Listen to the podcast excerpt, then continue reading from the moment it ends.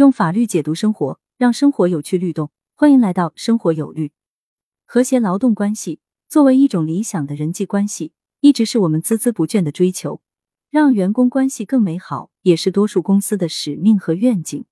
但是在追求和谐劳动关系的过程中，充斥着劳资双方的斗争与反斗争，各种招数也层出不穷。我们来看一个典型的激斗案例：山东女子入职三月怀孕休产假，老板无力供养，把公司注销，重新招人。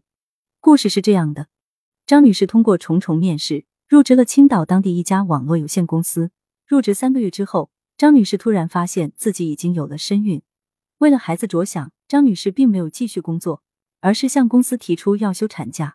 公司对于张女士的怀孕有一些存疑，觉得太过于巧合。认为张女士有隐瞒怀孕事实的嫌疑，正好赶上公司因为资金周转问题入不敷出，于是公司就找人和张女士协商，说愿意出一笔赔偿金给张女士，让她自动离职。但怀孕了好几个月的张女士并不接受这个结果，因为她觉得在自己休产假期间，公司就应该给她按照标准发放每月的工资，而不是只给一笔赔偿金了事。如果接受了这笔赔偿金，就表示自己之后的几个月将没有收入。这对于一个家庭来说是一个非常大的损失。结果，在休了大概四个月的产假后，张女士突然收到了公司倒闭的消息。张女士的要求根本就不可能实现。双方沟通无果之后，公司直接将赔偿金打入张女士账户之中，再不去过问。张女士在发现自己已经被公司忽视之后，就想去找到公司负责人理论。然后，她就发现自己的公司老板又开了一家新的公司。于是她又想要通过法律途径让新公司对她负责，这就引发了六大劳动法难题：用人单位注销了，劳动合同终止合法吗？这位老板出的绝招算是釜底抽薪了，因为劳动合同就是甲乙双方的事情，甲方已经死亡了，只有乙方的话，合同就没用了。这就是劳动合同法第四十四条规定的用人单位消亡导致的劳动合同终止。女职工三期是受法律保护的。劳动合同能解除终止吗？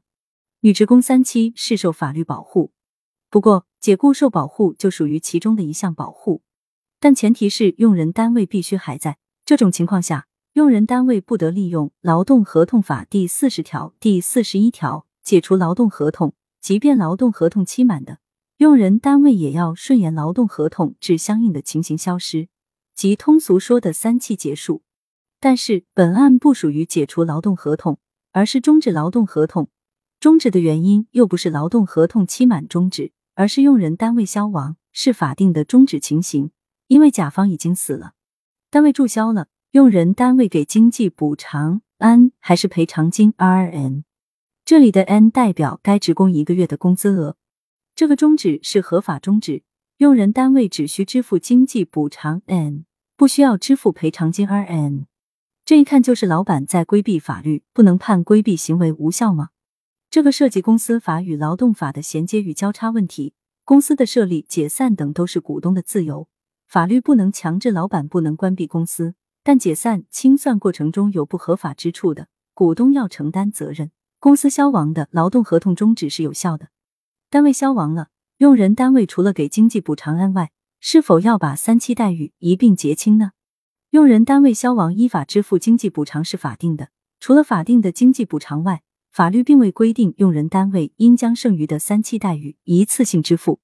但是有些地方有这样的规定，比如江苏省劳动仲裁案件研讨会纪要苏劳仲委二零零七一号第七项规定，七企业解散或被依法撤销时，是否可以终止三期女职工的劳动合同？如果终止，除按规定支付经济补偿金外，是否还应支付其他待遇？用人单位解散或被依法撤销是终止劳动合同的法定情形。雇用人单位出现上述终止劳动合同的情形后，亦应终止三期女职工的劳动合同，并依据规定支付女职工经济补偿金。为保护女职工的合法权益，从有利于劳动者的原则出发，用人单位应一次性支付女职工三期内的生活费、产假工资、生育费用等。再比如。二零一八年六月一日实施的《江苏省妇女权益保障条例》第二十八条规定，职工依法参加生育保险，享受生育保险待遇，用人单位应当按时足额缴纳生育保险费。企业在解散、破产过程中，对处于孕期、产期、哺乳期女职工的生育保险费应当预提留。如果按江苏仲裁二零零七年一号文件的规定，老板出绝招也等于是废招了。但是类似这个规定的地方几乎找不到第二个了。即便有类似江苏的规定，但到法院阶段能否获得支持也是未知数。不过，江苏省妇女权益保障条例的规定还是有一定的积极意义的。这里只是剩余保险费提留。而非所有三期待遇都要支付。女职工能否要求老板的新公司承担剩余的三期待遇？